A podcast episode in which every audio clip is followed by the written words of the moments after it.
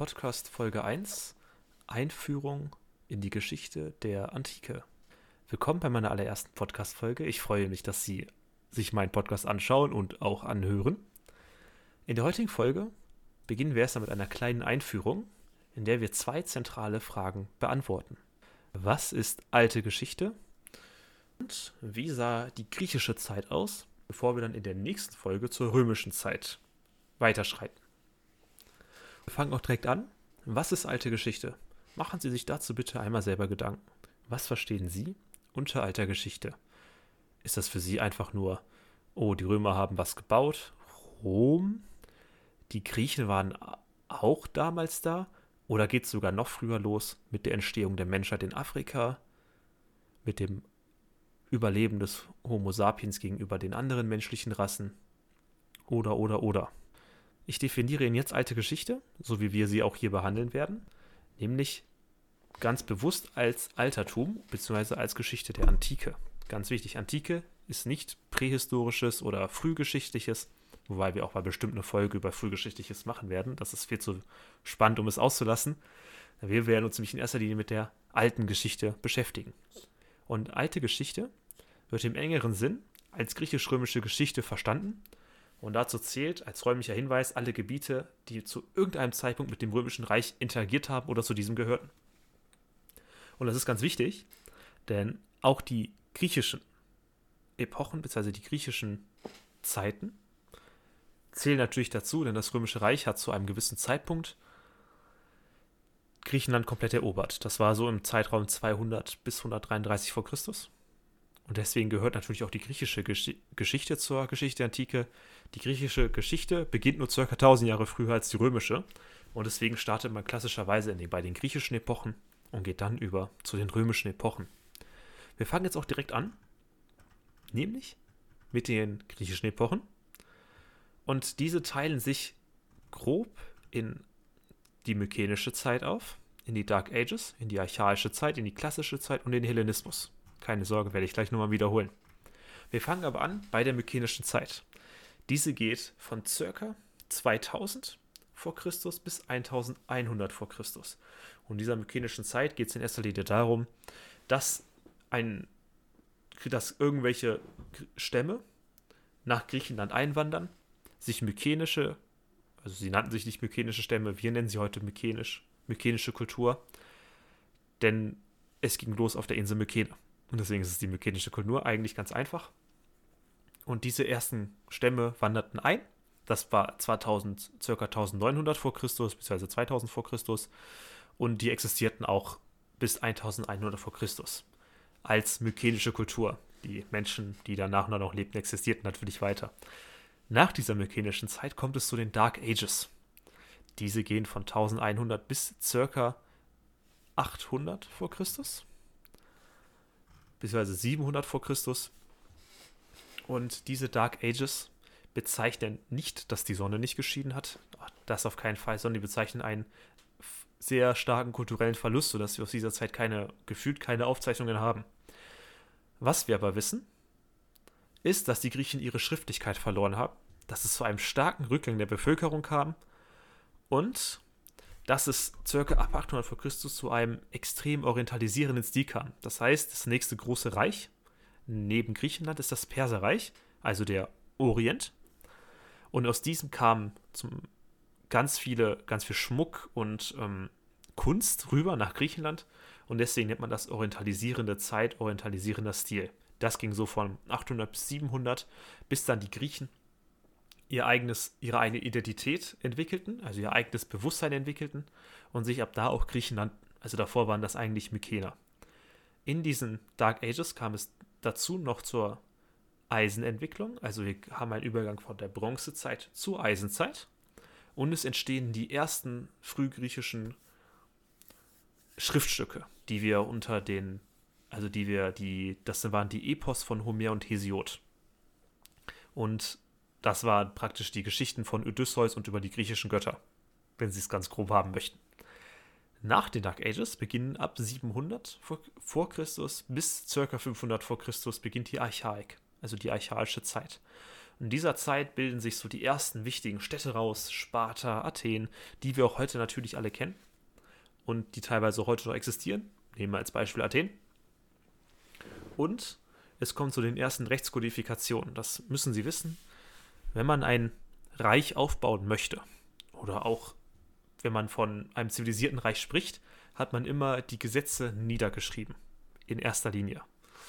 Das ist ganz wichtig, wenn wir nochmal später zur römischen Zeit kommen. Merken Sie sich nur, um ein großes Reich zu kontrollieren, braucht man auch entsprechende Gesetze. Erscheint uns heute komplett logisch. Damals musste man das erstmal erfinden.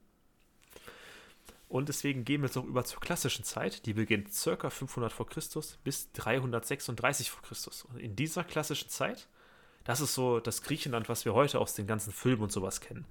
Also gerade Athen ist ein super Beispiel mit schönen Säulenhallen, ganz vielen tollen Bau, Demokratie natürlich, ganz wichtig, weil die Demokratie so 460 vor Christus erst verendet worden ist.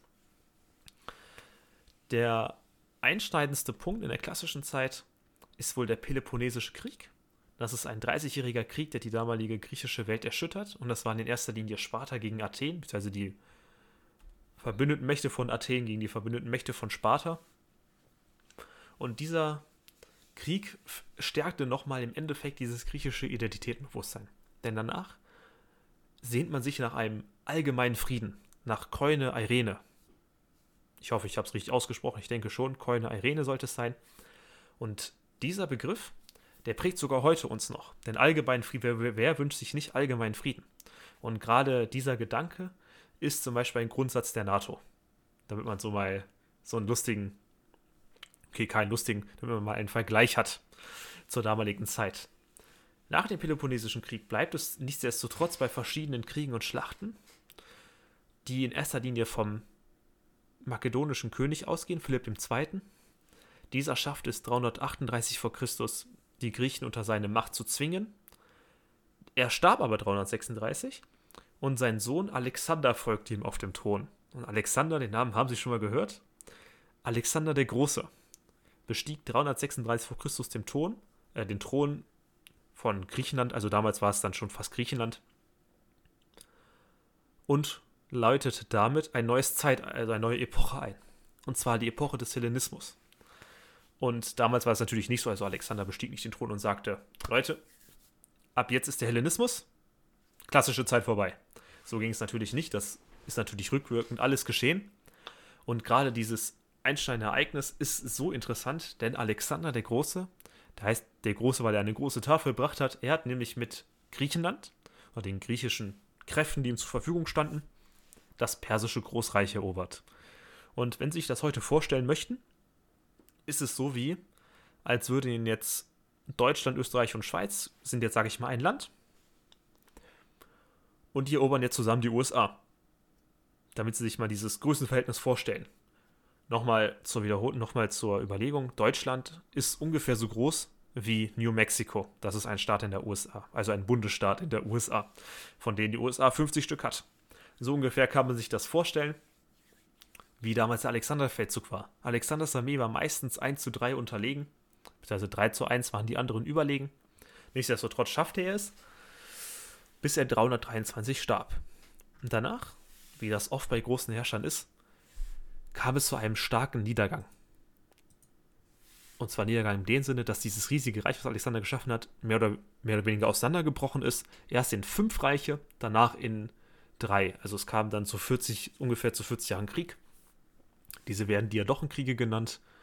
Bis dann so ab 280 um den Dreh vor Christus dann diese hellenistischen Großmonarchien sich definitiv konstituiert hatten.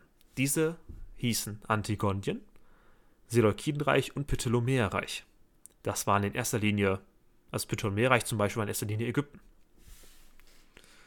Diese hielten sich dann auch relativ lange, also circa 250 Jahre, schafften es diese hellenistischen Großreiche zu überdauern.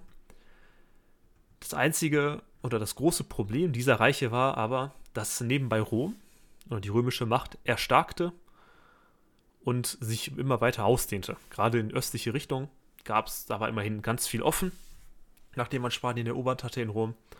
Und deswegen kam dieser Einfluss immer mehr, immer weiter, immer weiter.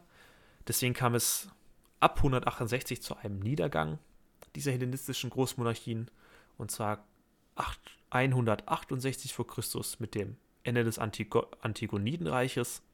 63 vor Christus kam es zur Auflösung der Reste des Seleukidenreiches durch den römischen Feldherrn Pompeius und 30 vor Christus fiel das Reich der Ptolemäer, praktisch also Ägypten, an Octavian. Um dann schnell so einen kleinen Übergang zur römischen Epoche zu haben, Octavian kennen wir heute unter dem Namen Augustus. Und der war der erste Kaiser von Rom. So viel aber zu den griechischen Epochen.